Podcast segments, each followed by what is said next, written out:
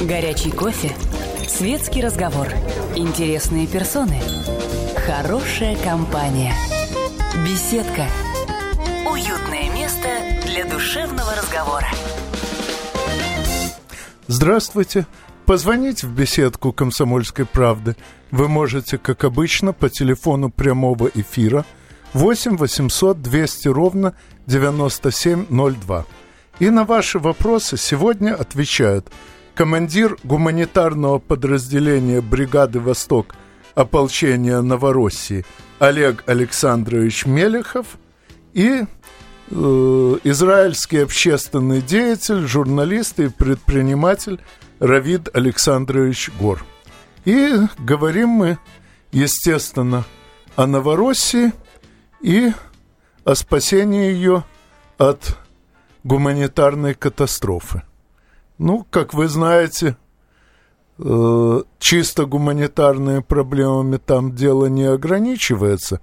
Скажем, обстрел киевскими террористами э, автобусной остановки и троллейбусной, где погибло, по последним данным, уже около двух десятков человек. Это явно не гуманитарная проблема. Тем не менее, хватает и сложностей, относимых традиционно к этой категории, и мои гости о них знают, к сожалению, гораздо больше, чем хотели бы. К сожалению, гуманитарная часть э, всей этой катастрофы действительно огромна. Э, людям не хватает элементарных вещей – начиная от э, продуктов питания и медикаментов, заканчивая э, пленкой полиэтиленовой для того, чтобы закрывать окна. В связи с обострившимися обстрелами ну, стекла страдают, и люди просто мерзнут. Ну, по-моему, президент Порошенко так и обещал, что мы будем сидеть в тепле, а не мерзнуть. Ну, насчет тепла в Киеве – я бы не был таким оптимистом, как местоблюститель президентского престола. Э, но, к сожалению, добиться, чтобы Донбасс мерз, им пока удается. Э, удается, но только в зонах, которые попадают под обстрел. Э, в остальных частях, в частности по Донецку, отопление подается, квартиры отапливаются и предприятия. Э, люди во многих местах живут нормальной жизнью, работает транспорт, э, работают школы. Но все это дается, конечно, очень непросто. Ну, в таком случае, если, конечно, это не военная тайна, не могли бы вы поделиться чем занимается ваше гуманитарное подразделение? Э, наше гуманитарное подразделение занимается доставкой э, гуманитарной же помощи от э, россиян, которые собирают ее, отправляют, а мы доставляем непосредственно в Донецк и развозим адресно по населенным пунктам нуждающимся людям, нуждающимся организациям, детским домам, школам, больницам. Э, Все это идет, э, минуя какие-то большие склады, непосредственно из рук в руки. Кстати, э, я, конечно, точно не подсчитывал, но судя по сведениям, попадающимся мне на глаза, общий объем гуманитарной помощи, поступающий в Новороссию от рядовых граждан, Российской Федерации, в общем, сопоставим с тем, что перевозят гуманитарные конвои. Конвои, конечно, большие, но отдельных граждан намного больше. Ну и не только из Российской Федерации. Равид Александрович на сей счет тоже расскажет немало интересного, на мой взгляд. Да, мы в Израиле начали собирать гуманитарную помощь с минимальных количеств уже в начале апреля. И так получилось, что мы вышли на Олега, который тоже довольно, на довольно раннем этапе занялся этой проблемой. И с тех пор мы работаем с ним вместе. Вся гуманитарная помощь, э, собранная нами э, от граждан Израиля, теперь уже не только от граждан Израиля, а она приходит коллегу, который доставляет ее, как он говорит, уже минуя такие центры, доставляет именно адресно. Мы занимаемся сбором исключительно медицинской гуманитарной помощи, потому что отправка, она очень дорогая, и поэтому нужно отправлять только самое ценное.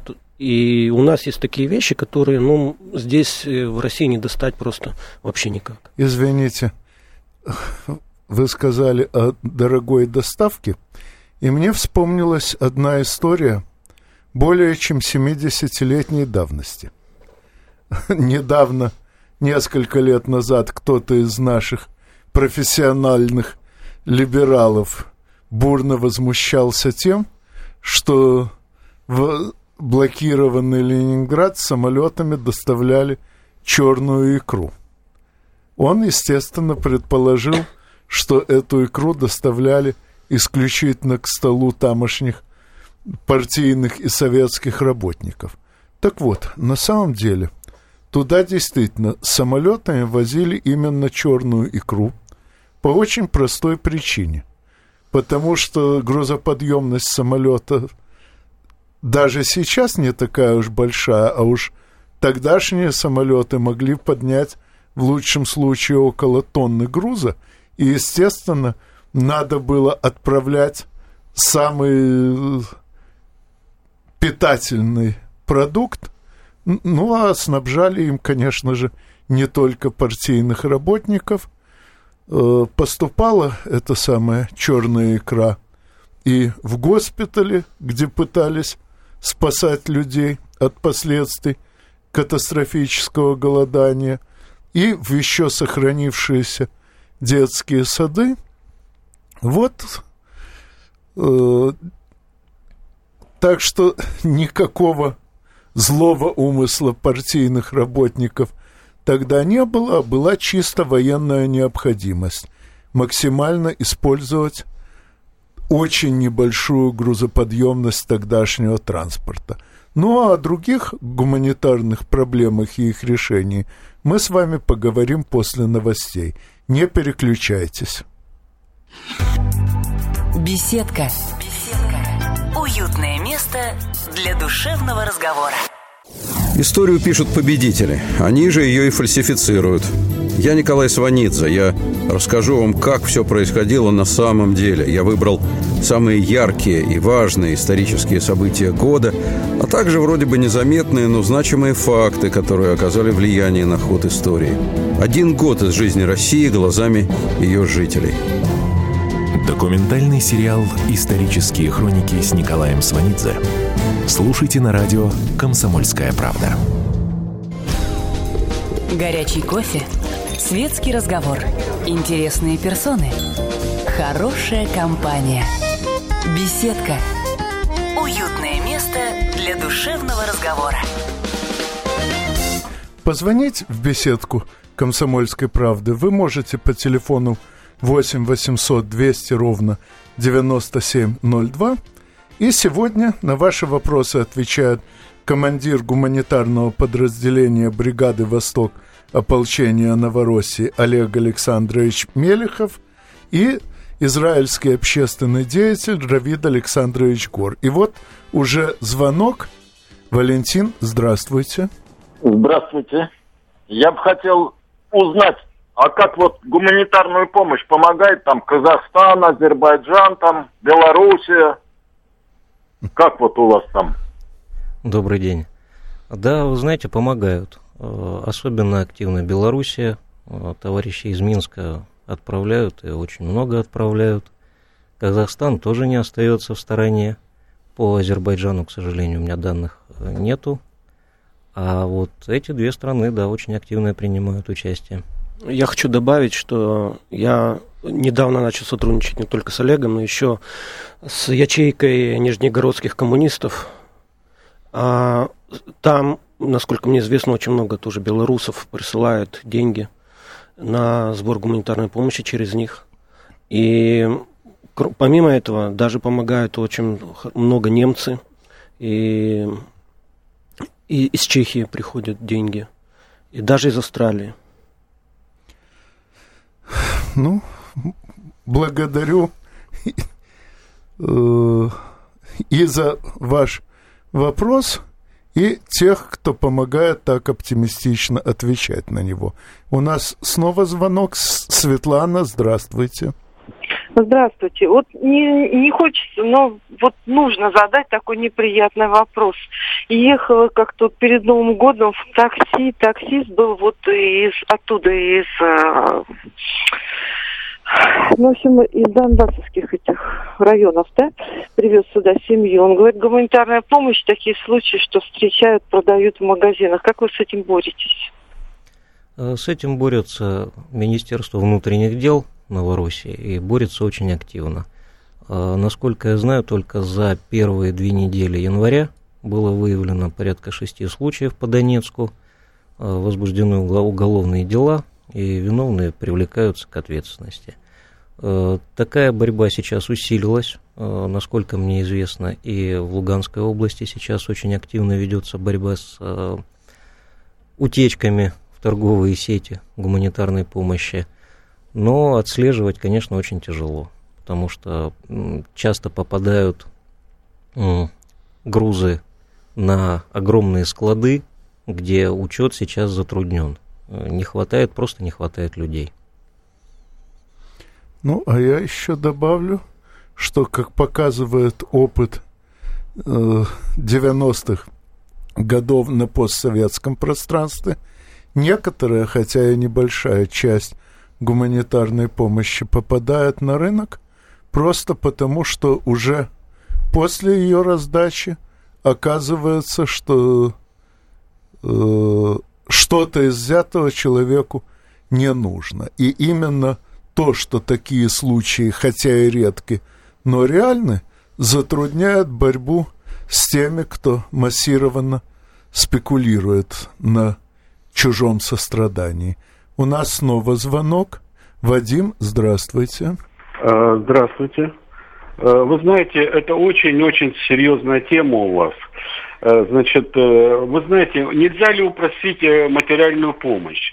Ну, например, вот если у меня, э, значит, э, несколько э, операторов, да, с которыми я, это МТС, там, Теле2, вот, нельзя ли сделать так, чтобы, набрав какой-то номер, можно было перечислить деньги сразу?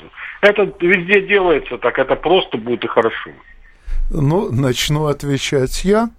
Дело в том, что, э, например, живой журнал, где я регулярно публикуюсь, где публикуются очень многие стремящиеся помочь Новороссии, систематически блокирует публикации э, всех реквизитов счетов, на которые можно перечислить э, средства для Новороссии. Более того, несколько весьма известных блогеров были забанены за такие публикации. Но, насколько я наслышан, сеть ВКонтакте такими блокировками вроде бы не занимается. Так что, вероятнее всего, такие реквизиты публикуются, но, к сожалению, в сравнительно малозаметных местах. Традиционно в таких случаях говорят Google в помощь, в том смысле, что отыскать эти реквизиты можно, но, к сожалению, надо именно целенаправленно искать. Впрочем, я надеюсь, что у моих гостей есть какие-то дополнительные сведения на сей счет. Да, конечно. Э, к сожалению, э, живой журнал э, препятствует публикациям реквизитов. Но у нас есть страничка и ВКонтакте, есть сайт небольшой – дело в том, что наше подразделение состоит из двух частей. Российская часть – это организация «Донбасс помощь», и мы сейчас занимаемся э, уже организацией юрлица, ну, для того, чтобы более планово вести работу, и непосредственно гуманитарное подразделение при спецбригаде «Восток», которое занимается доставкой уже непосредственно на месте, на территории Донецкой республики.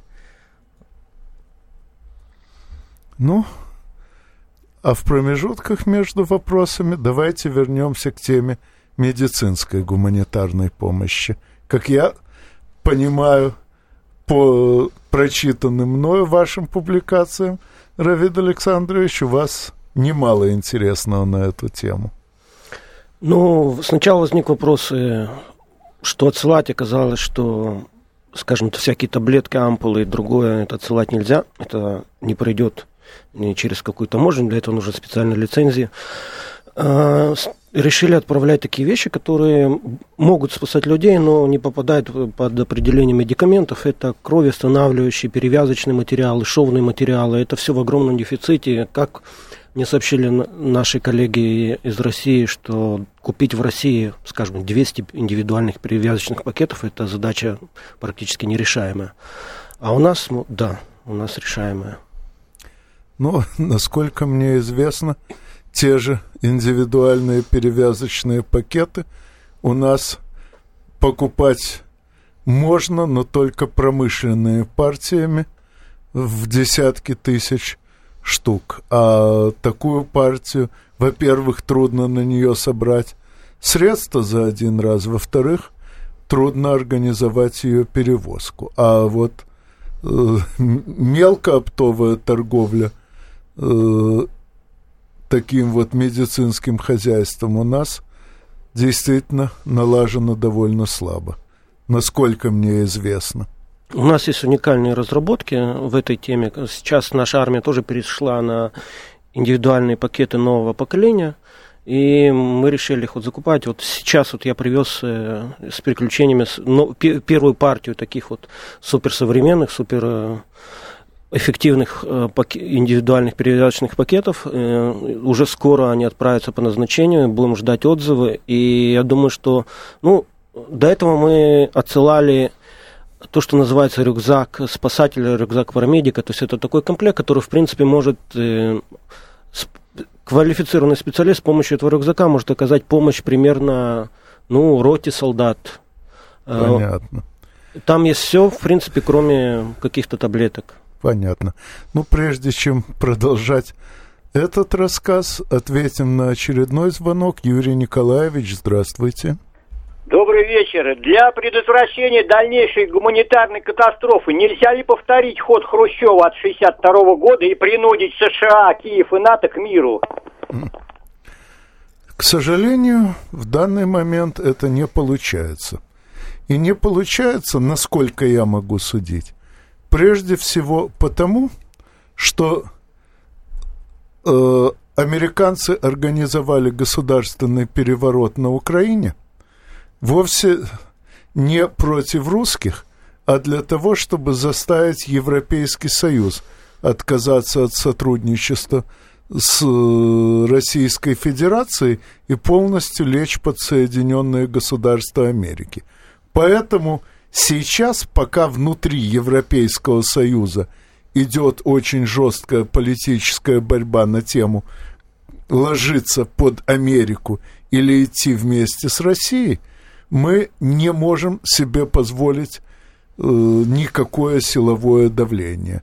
Ну а к теме э, медицинской помощи вернемся после очередных новостей. Пожалуйста, не переключайтесь. Беседка. Беседка. Уютное место для душевного разговора. Леонид Захаров любит путешествовать по всему миру.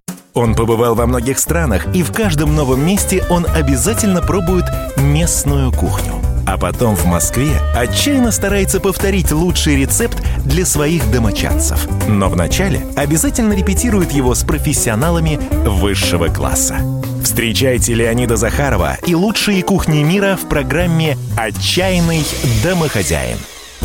Каждую субботу в 9.05 по московскому времени на радио «Комсомольская правда». Горячий кофе, светский разговор, интересные персоны, хорошая компания, беседка, уютное место для душевного разговора.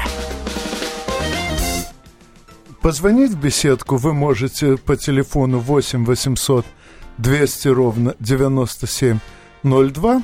На ваши вопросы сегодня отвечают командир гуманитарного подразделения бригады «Восток» ополчения Новороссии Олег Александрович Мелехов и израильский общественный деятель, журналист и предприниматель Равид Александрович Гор.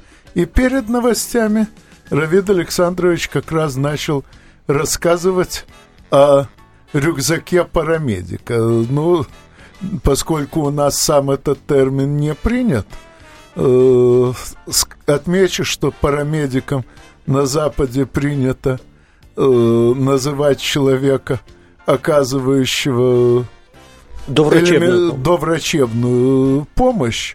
Э, у нас этому приблизительно соответствует термин фельдшер, но очень приблизительно.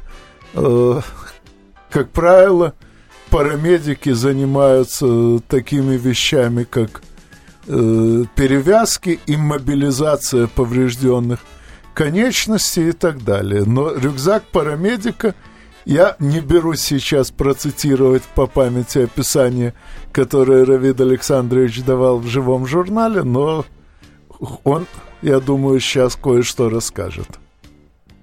У нас в рюкзаке есть большой выбор разных перевязочных материалов, начиная от простых, э, самых простых бинтов, кончая э, различного размера индивидуальные перевязочные пакеты.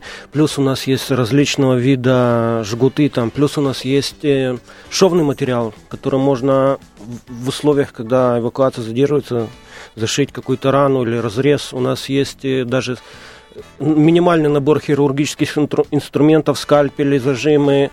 А, туда входит, например, маска для искусственной вентиляции легких, туда входит э, стетоскоп, термометр, э, металлизированное одеяло э, для того, чтобы сохранить, предотвратить потерю тепла раненого человека в такую погоду. Кстати, пользуясь случаем, отмечу, что у меня в кармане жилета среди прочего лежит такое вот металлизированное одеяло.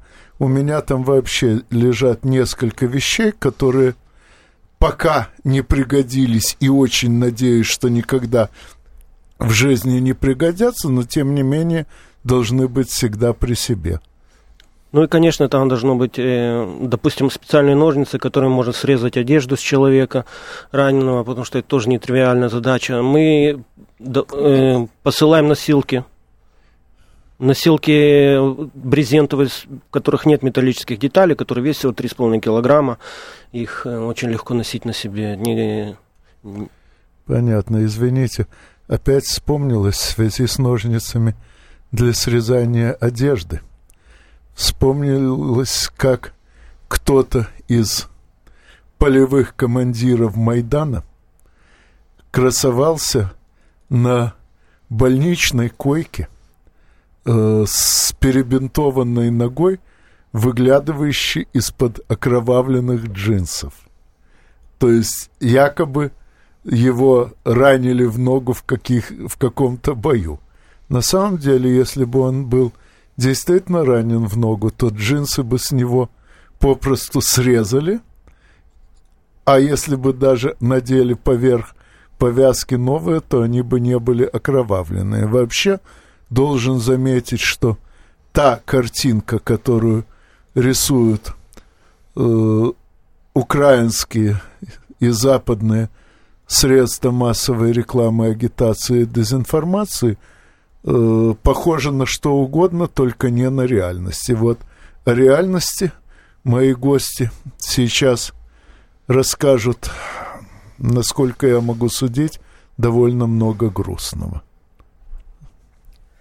Реальность, э, конечно, не радует. Э, много тяжелых ситуаций. И, кстати, вот касаясь рюкзака, пользуясь случаем, очередной раз Равиду передаю благодарность от э, бойцов, которые сейчас используют рюкзаки, не только рюкзаки, индивидуальные пакеты, которые мы привозили, в частности, от подразделения Сомали, которое тоже получило такой рюкзак. Медики штатные очень довольны, рады, что есть такая возможность. И сейчас э, шансы спасти ребят на поле боя гораздо выше.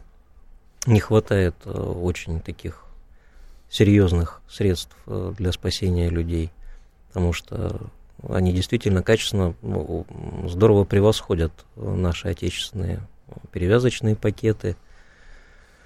Ну, мы со своей стороны тоже добавляем в рюкзаки немножко медицинских средств, там хлоргексидин, аминокапроновая кислота, препаратную часть, которую нельзя отправить из Израиля.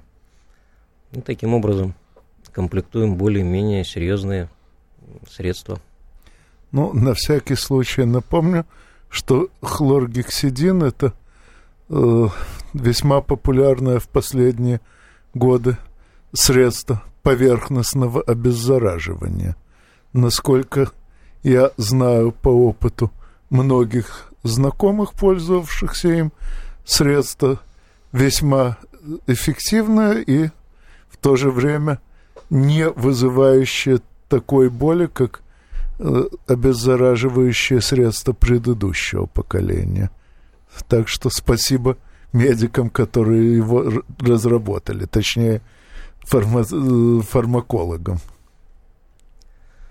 Э, да, сейчас появилось очень много новых средств для, и для остановки кровотечений, и для обработки особенно обширных поверхностных ран – те же э, повязки с использованием гелевые. гелевые повязки, да, с использованием серебряной нити. Э, очень много всяких препаратов. К сожалению, единственное, что нас останавливает, это стоимость. Поэтому затруднительно доставлять в больших, в необходимых количествах.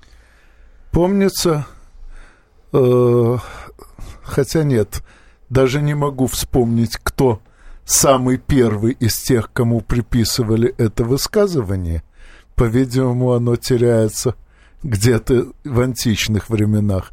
Для победы нужны три вещи – деньги, деньги и деньги. Другое дело, что на самом деле, конечно, нужно и многое другое, и, скажем, американская надежда на то, что они смогут одними деньгами победить и подмять под себя весь мир, уже не оправдалась и, по-видимому, будет в ближайшие годы вообще забыта, но, тем не менее, деньги необходимы, и, пользуясь случаем, опять напоминаю, что реквизиты, э, по которым можно высылать деньги на помощь Новороссии, э, я не берусь сейчас назвать, ибо их приходится время от времени менять. Я знаю, что несколько крупных российских банков под давлением своих западных партнеров закрыли соответствующие счета.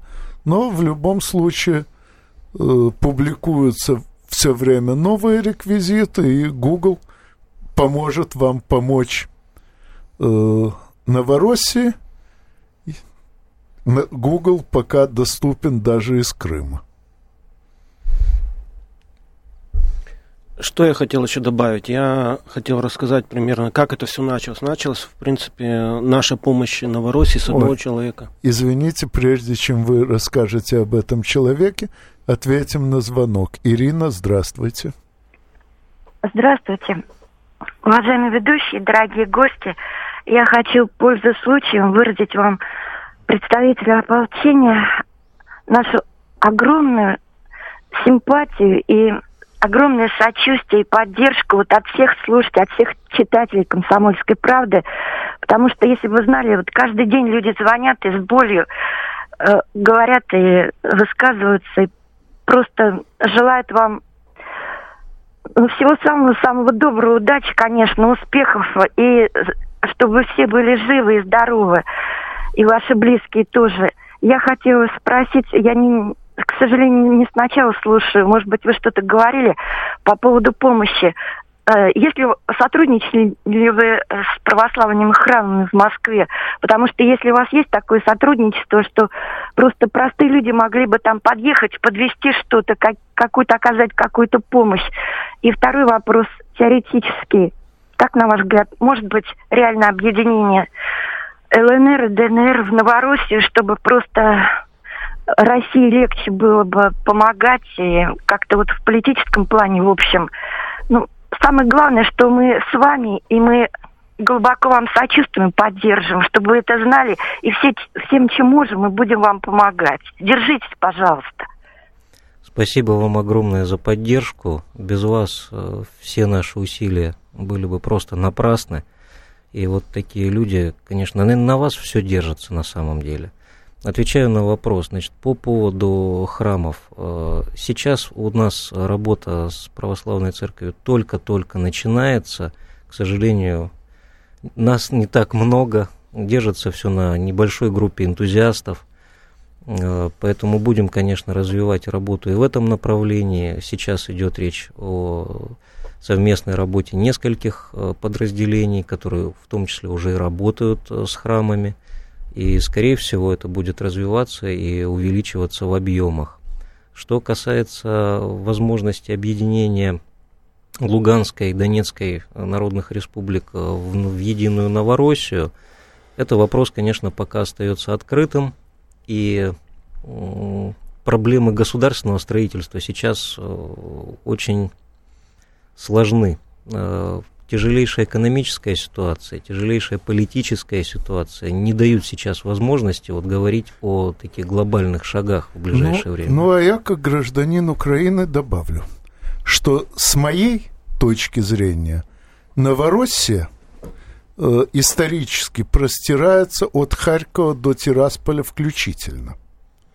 И говорить о Новороссии в каких-то меньших границах экономически и политически бессмысленно. А кроме того, есть еще Малая Русь, которую надо вытащить из-под обломков Украины, и, соответственно, э, вся эта задача еще впереди. Но об, и о ней, и обо всем остальном подробнее поговорим после новостей. Не переключайтесь.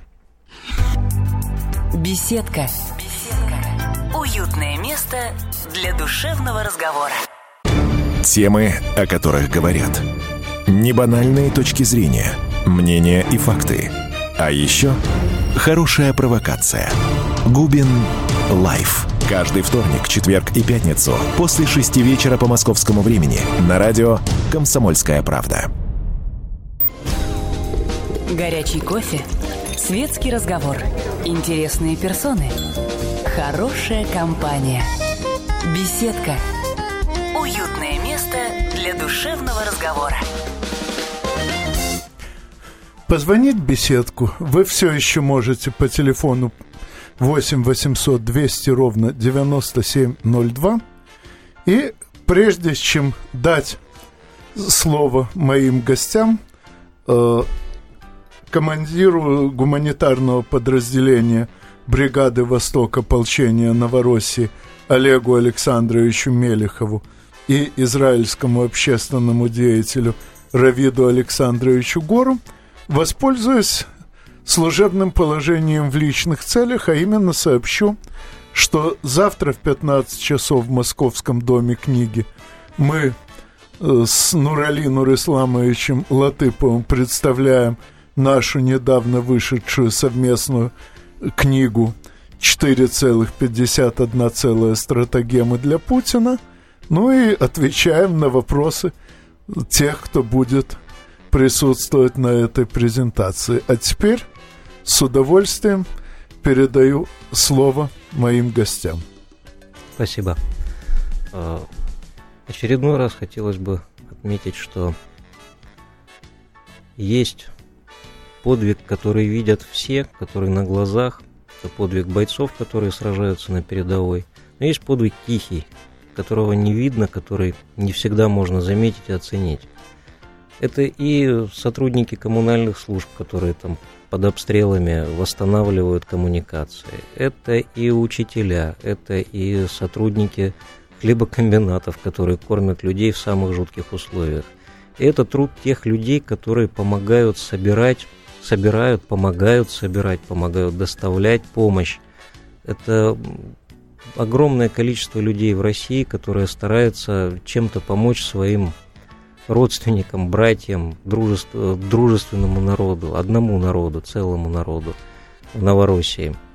А, это тяжелый труд. Сложно и собрать, сложно доставить, проблемы с транспортом никуда не пропадают, сложно перевести на территорию Донецкой и Луганской республик, сложно доставить по местам. Никто не замечает работу ребят, которые развозят там непосредственно это все. Мало об этом говорят и мало кто об этом знает. А это всегда сопряжено и с большими трудностями, и с большим риском. Ребята ездят под обстрелами, доставляя в детские дома, доставляя старикам помощь, э, неимущим, людям, которые лишились крова. Происходит это по всем районам и регионам Новороссии. И таких людей много, но о них мало кто знает. А хотелось бы, чтобы узнали побольше.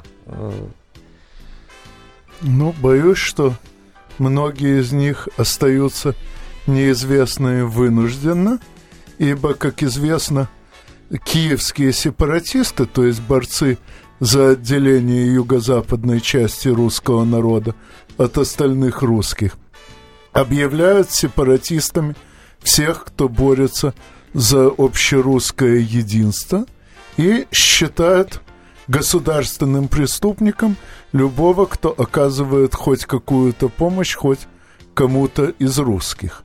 И понятно, что многие из тех, кто занимается помощью Новороссии, вынуждены оставаться неизвестными.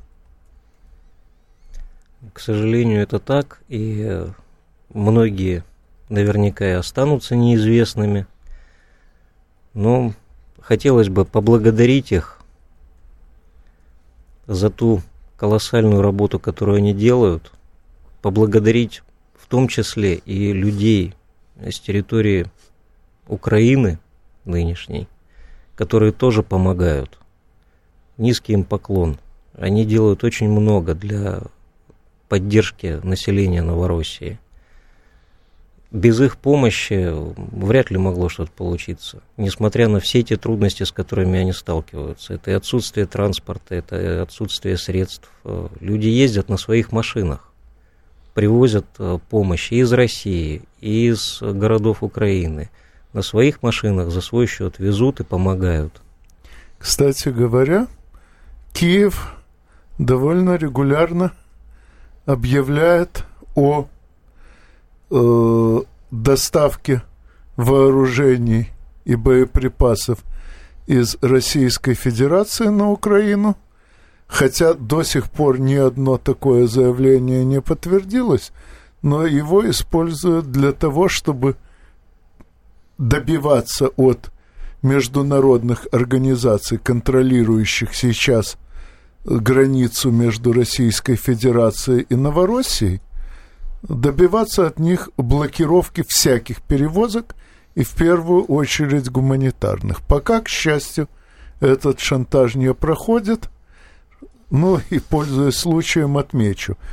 Еще в имперские времена Донбасс был одним из главных в стране центров производства оружия, взрывчатых веществ и боеприпасов – и, насколько мне известно, осталось там практически все это производство и после развала Союза. Так что, по моим подсчетам, все, чем сейчас воюет Новороссия, вполне укладывается в рамки того, что может быть произведено в ней самой или куплено у украинских военных, о продажности которых еще э, в имперские времена ходили легенды.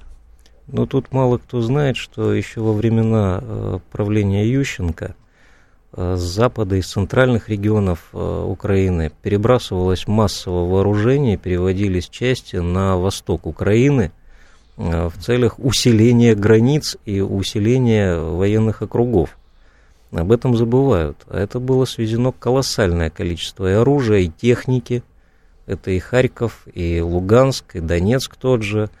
А, свозилось очень много, и комплектовались воинские части. Ну да, насколько я помню, при Ющенко, э, в общем-то, больше половины э, военных запасов Украины сосредоточили э, в трех или четырех восточных областях.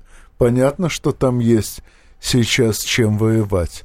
Но все-таки сейчас мы говорим не о войне, а о том, что может спасти от войны, от последствий войны точнее. И э, я могу присоединиться к вашей благодарности всем, кто помогает в гуманитарной э, сфере. И у вас, мои э, уважаемые гости, есть еще пара минут. Я хочу добавить, что наш вклад, он гораздо меньше, вклад жителей дальнего зарубежья, он гораздо меньше, но он будет больше. Мы будем делать все, чтобы тем самоотверженным людям, которые, возможно, станция неизвестным, было что возить, было что доставлять, было чем помогать. А, с каждым месяцем мы собираем все больше и больше, все больше и больше людей присоединяются к нам из других стран, не только из Израиля. И, и граждане России и граждане Донецкой и Луганской республик должны знать, что их поддерживают все во всем мире. Есть люди, которые в любой стране мира, в принципе, есть люди, которым не безразлично то, что там происходит, и их страдания, и их нужды. Ну, у меня складывается ощущение, что события на Украине – и в Новороссии э, поспособствовали осознанию очень многими рядовыми гражданами самых разных стран, насколько далеки их правители от интересов самих этих стран. И очень рад, что в Российской Федерации действия правителей в этот кризис, наоборот, оказались очень близки к интересам и Российской Федерации, в частности, и России в целом. Э, да, российские власти очень много способствуют и помогают, э, в том числе и таким группам энтузиастов, как э, наша Донбасс помощь, которые вот собирают гуманитарную помощь и отправляют ее. Государство идет всячески навстречу, в том числе помощь в оформлении э, юридических лиц, некоммерческих организаций для упрощения работы и систематизации этой работы. Ну, конечно, без проблем не обходится, э, потому что везде нужны средства, везде нужны финансы, их, как всегда, не хватает. Но, тем не менее, тем не менее, государство все-таки помогает и помогает ощутимо. Ну, а я Постараюсь еще пригласить моих сегодняшних гостей. И с вами мы, как всегда, услышимся через неделю в беседке радиостанции «Комсомольская правда». До свидания. Будьте всегда в курсе событий. Установите на свой смартфон приложение «Радио Комсомольская правда». Слушайте в любой точке мира. Актуальные новости, эксклюзивные интервью, профессиональные комментарии – Доступны версии для iOS и Android. Радио «Комсомольская правда». В вашем мобильном.